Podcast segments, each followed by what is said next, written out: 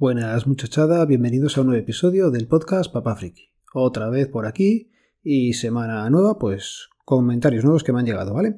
El otro día, Yoyo Fernández, arroba Yoyo308, tanto en Mastodon como por X o Twitter o como le queráis llamar ahora, eh, ponía un tut que decía que a esta muchacha le han tenido que grapar 6 DNI para que le quepa el nombre. Y el titular es sobre Sofía Fernanda Dolores Cayetana Teresa Ángela de la Cruz Micaela del Santísimo Sacramento del Perpetuo Socorro de la Santísima Trinidad y de todos los santos.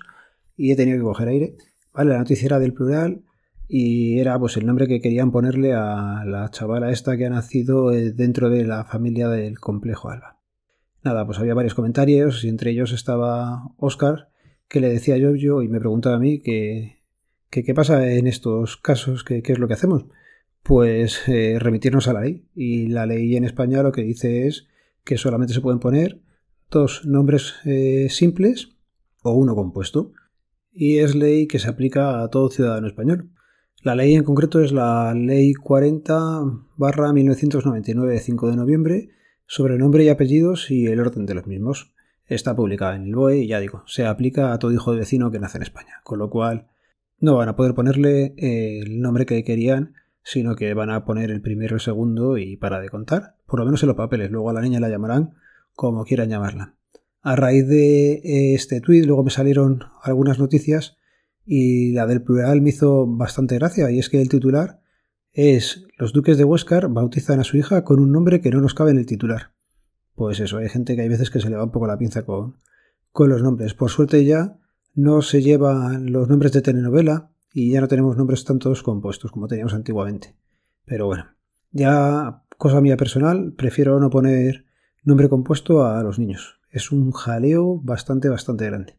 Cosas que son de cada familia y luego ya ahí cada uno decide. Con Antonio Manfredi eh, tuve una conversación en dos partes. La tuve hace ya tiempo, que me acuerdo que yo le resté importancia y una segunda conversación, pues el otro día, que me comentaba que había vuelto a tener el mismo problema. Y el problema que tiene Antonio es que tiene dos chavales, son los dos varones, y claro, les hizo el DNI en la misma oficina el mismo día, con lo cual es lo que hemos dicho muchas veces, tienen un número correlativo. ¿Qué va a cambiar a estas personas? Le va a cambiar el nombre, los apellidos van a ser los mismos, y de los ocho dígitos del DNI, pues siete son iguales. Y lógicamente también va a cambiar eh, la letra de control. ¿Qué pasa? Que está teniendo mucha mala suerte. Yo creo que es mm, eso, mala suerte y es lo que le dije en su momento. Eh, nos comenta o me comenta, por ejemplo, que ha tenido problemas a la hora de hacer documentación porque el funcionario de turno no va muy avispado y empieza a meter nombre, apellidos y el principio del DNI y eh, debe ser que ha tenido problemas ya al menos dos veces que me haya dicho que le han puesto los papeles a nombre del hijo que no es. La verdad es que es un fastidio, pero mm, si la persona que tienes detrás de la ventanilla no está haciendo bien su trabajo y no está avispado, es lo que, es lo que te puede pasar. Porque DNI es uno para cada persona y ahí no hay duplicidades. Así que, en principio, desde que está todo hecho de forma electrónica, esos problemas se tenían que haber acabado. Lo que pasa que si la persona que está haciendo el trámite no presta la debida atención, pues ahí apaga y vámonos. Eh, Antonio me comentaba que casi él hubiera preferido no hacerlo a la vez y que como consejo decía eso a, la gente. Bueno, mm, ya le digo, yo en principio creo que no es problema de tener los números correlativos, es problema de la persona que está en el otro lado que no guarda la, la debida atención a lo que está haciendo. Puede ser un consejo tenerlo en cuenta, que puede ser que a lo mejor tengáis algún problema así y si queréis evitarlo, es tan fácil como pedir dos citas en días diferentes. Y como se estaba hablando de Antonio Manfredi, pues qué menos que recomendar el podcast de Tecnocincuentones, que también pertenece a la red de sospechosos habituales. Ya sabéis, podéis seguirnos a través del feed, feedpress.me barra sospechosos habituales. Así que wintabilízate y síguenos a través de ese feed. Hoy os traigo una anécdota, pero no me pasó en el DNI. Me pasó en un bazar de tienda de chinos de estos bastante grandes que tenemos ya por todas las ciudades. Y es que estábamos buscando una cosa para un, una manualidad que está haciendo Laura. Ya os contaré o ya enseñaré alguna fotillo, que la verdad está bastante currada como ha quedado. Y el tema es que pues, te pierdes, esos pasillos son tan grandes, hay tantos artículos que no sabes dónde están puestas las cosas ni el orden que lleva. ¿Y qué hice? Pues preguntarle al primer chino que vi por allí que dónde estaba el pegamento de contacto, que era lo que estaba buscando, me parece. A lo que el buen hombre me dijo, mm, dejé no trabajo aquí, lo siento. Y te quedas en ese momento de tierra, trágame. Pues de esos hemos tenido todos alguno. Y este ha sido el último que he tenido, ya tío, hace 5 o 6 días, ha sido el fin de semana pasado. Ha sido un momento de ostras, metedura de gamba a tope. Y ahora ya pego cambio tecnológico. El tema es que esta última semana y media, dos semanas, me está pegando a fondo con Node Red y con el lavavajillas. El lavavajillas que tengo es de la marca Balay, si no recuerdo mal. Y el problema que tengo es que sí, me puedo conectar con él perfectamente a través de la aplicación Home Connect y efectivamente es un Balay. Y puedo ver, pues ahora mismo, por ejemplo, si me conecto me dice que está desactivado y que, mira, la puerta la tengo abierta, tengo que cerrarla. Pues ahora voy allí. Me puede decir el número de pastillas que le quedan y puedo elegir los programas. La verdad es que está currada la, la aplicación. Problema, no se integra con Home Assistant de forma sencilla. Hay que hacer alguna cosilla o tener IP pública y de momento pues no la tengo. Total, que lo que hice fue ponerle un enchufe inteligente, pero no inteligente por Wi-Fi. Ya he dicho que hay que intentar ir quitándonos las cosas que tengamos de Wi-Fi e intentar coger tecnología Zigbee. Para mí me parece que es justo la mejor tecnología que se puede tener a día de hoy. Está también por ahí Matter, pero no acaba de despegar del todo, con lo cual, de momento yo me quedo con Zigbee.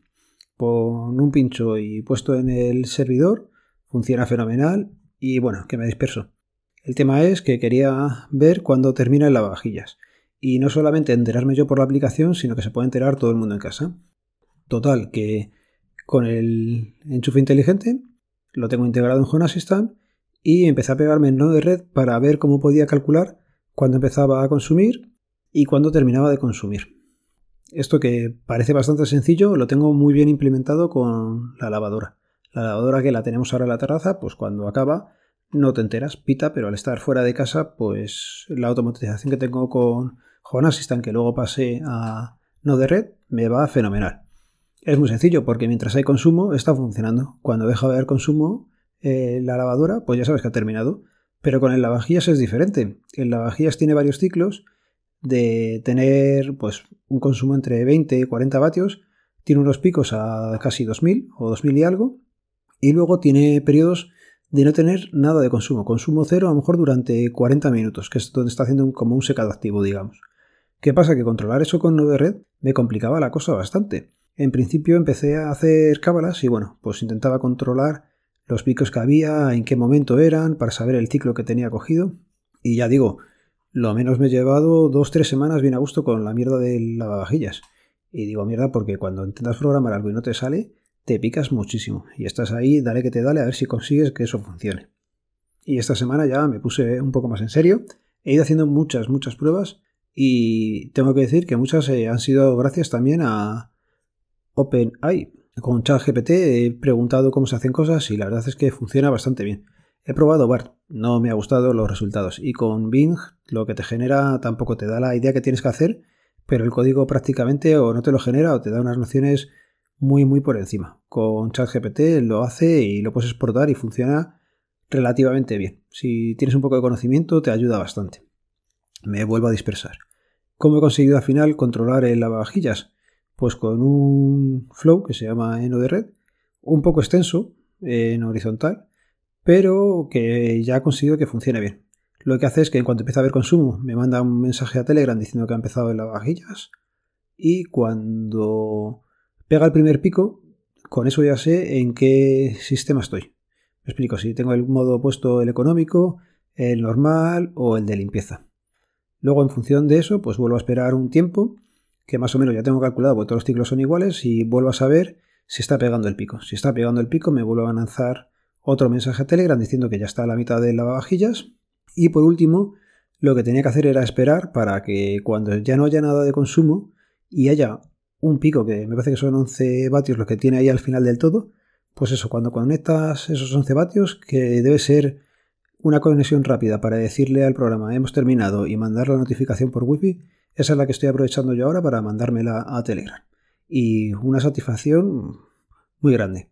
Cuando ya te digo, llevas tiempo con un problema y tienes que ir haciendo pruebas prácticamente en diferido porque los consumos tienen que ser reales, si no, no valía hacer simulaciones.